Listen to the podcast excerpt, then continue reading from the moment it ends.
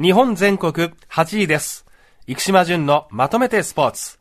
お話しいただくのは、スポーツジャーナリストの生島淳さんです。淳さんおはようございます。はい、おはようございます。やっとあの WBC の深夜帰宅から解放されましたよ。あーあの NHK 出てましたね。昨日？はい。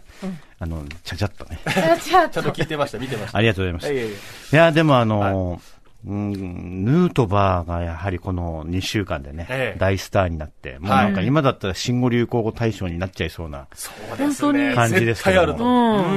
いや、でもね、あの、ヌートバーはまあもうアメリカに行っちゃいましたけど、はい。また今度、ベイスターズにすごい外国人投手が来ると。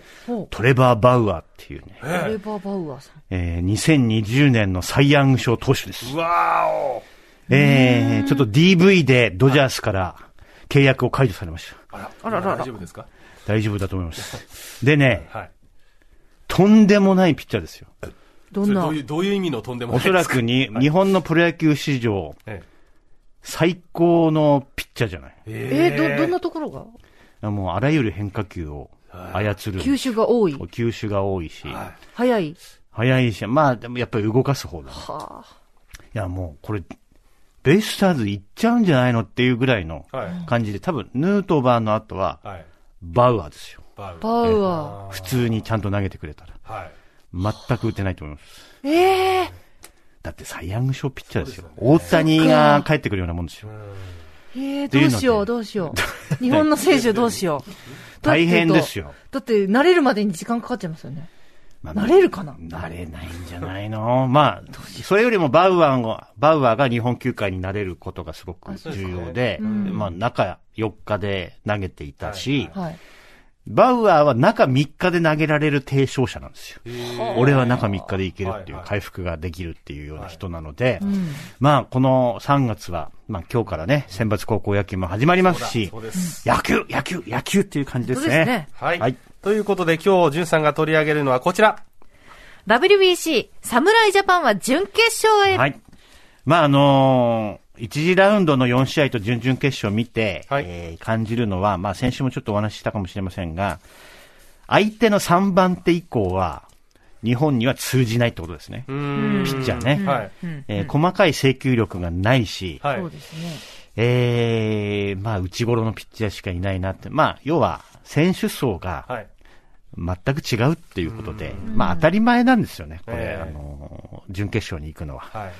だって9回大勢までちゃん、もう隙がないからね。ですね7回、8回ダルビッシュですから。そうですよ。こんなことありえないでしょ、この共闘っていうか共演は。そうなんねえー、これ以上の投投手層はなかなか構築できないのではないかなというふうに思います。はいで、えまあ、あの、イタリア戦の視聴率関東地区で48%ということで、まあ、あと、中国戦、韓国戦もね、TBS 今入ってくるとね、えはい。何パーセントでしたっていうふうに、えー書いてあり、あの書いてありましたけども、はいもうスポーツの枠を超えて、もうポップカルチャーですよね、ここまで来ると。でね。岩手県でははい先週、う佐々木朗希が登板したチェコ戦かな？はい。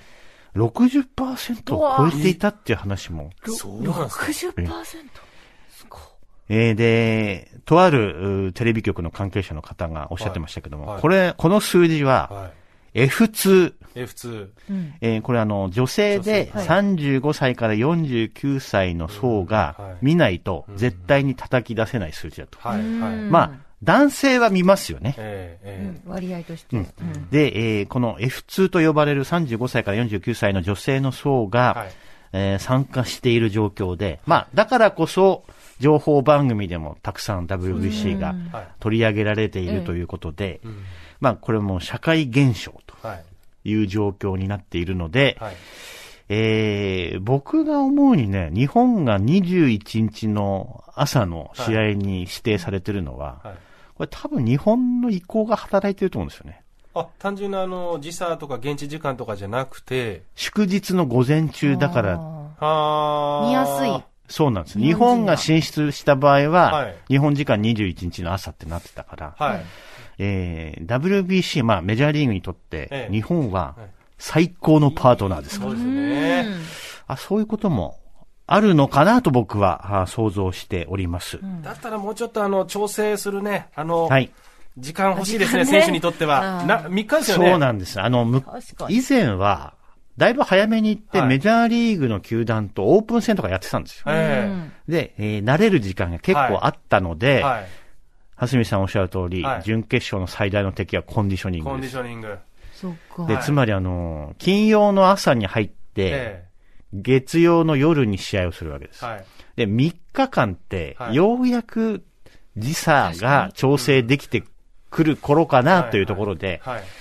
アスリートだからといって時差ボケに強いわけではないですから。眠いもんは眠い。そうでしょそうですねむしろあの、海外出張慣れてる人の方が、調整がうまかったりするん確かにで、確かに。コンディショニングがポイントです。うんどうですか？時差調整北村さん得意ですか？いやいやいやいや。全然得意じゃないと思います。あ、でも、何時でも、いつでも眠れるから、大丈夫かもしれないそれは本。当才能だよね。あ確かにじゃあ大丈夫かも本しれない当すごいよね。なんか夜中の1時とか2時に目覚めたりしたことないですか？えあんまりそれでもててですか？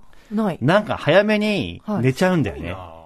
あ寝ちゃう。眠くなってってこと？そうあ、海外に行ったら眠くそうなって。そうそうそう。あーあ、でも全然なさそうですね。うん、ないかもしれない。飛行機でも、がっつり眠れる。羨ましいで。す。えー誰かと交代してほしいです。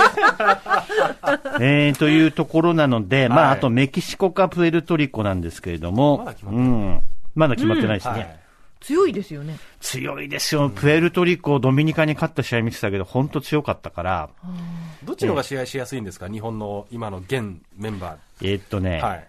プエルトリコとはい試合会場のマイアミは近いんで、はい。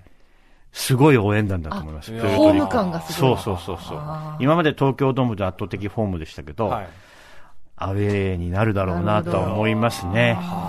えー、まあでも、アウェーでね、えお客さん黙らせるっていうのも最高に面白いですから、かっこいいかにね。かっこいい。えー楽しみにしたいと思いますが、準決勝は日本時間21日、えー春分の日ですね、午前8時プレーボールの予定です。はい。続いてはこちら。WBC に暗雲？プエルトリコのアクシデントを考える。そう、そのプエルトリコなんですけども、はいえードミニカとプエルトリコはまあ隣接している国なので、ええライバル意識がすごく強いんです。はい。で、えープエルトリコがドミニカを5対2で、えー、1次リーラウンドで破りまして、まあ、準々決勝進出を決めたわけですけれども、まあ、試合直後、マウンド近辺でみんなで喜んでたんですよ。はいはい。えーで、クローザー、はいメッツの守護神、はい。エドウィン・ディアスが急に倒れた。な、なんだったんですかね、あれ。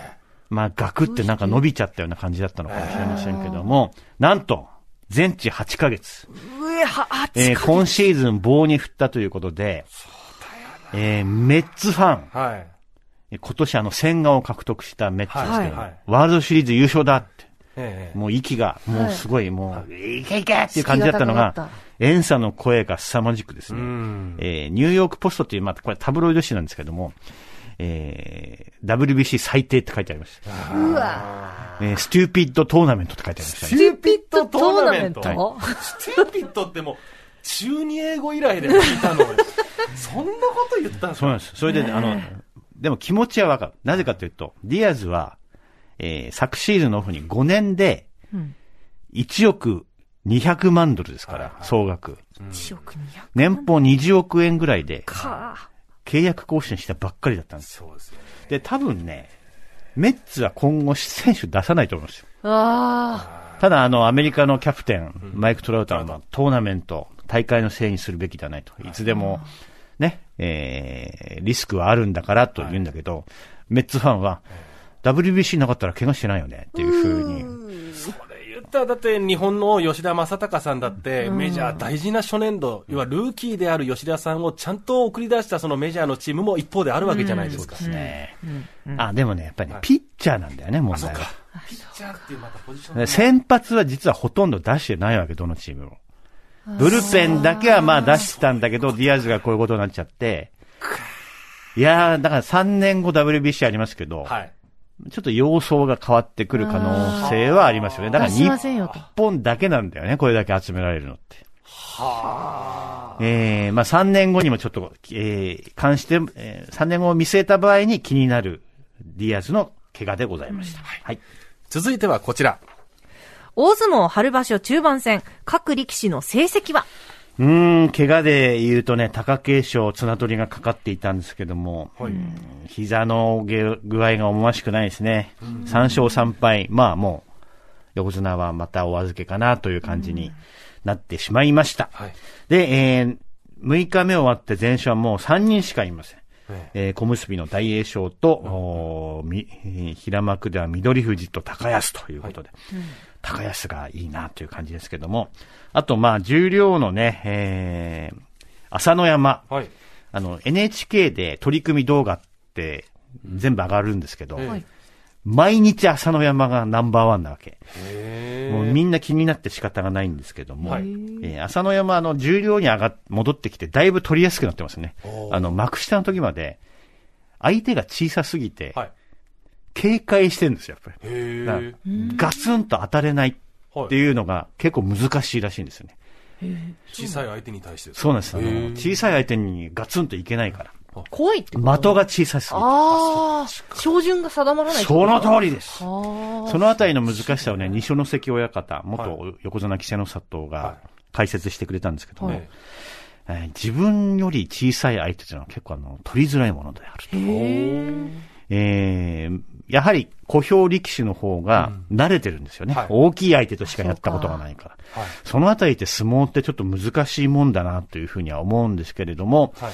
まあ、朝乃山はちょっと一の城には負けてしまいましたけどもね、えええー重量とも合わせて、えーあと一週間楽しみたいと思います。はい。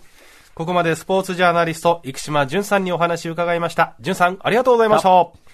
日本全国8位です。生島淳のまとめてスポーツでした。ボンジュール三輪明宏です。ポッドキャスト番組三輪明宏のバラ色の人生。配信は毎週日曜日と水曜日です。忘れないでね。忘れないでね。でんでん。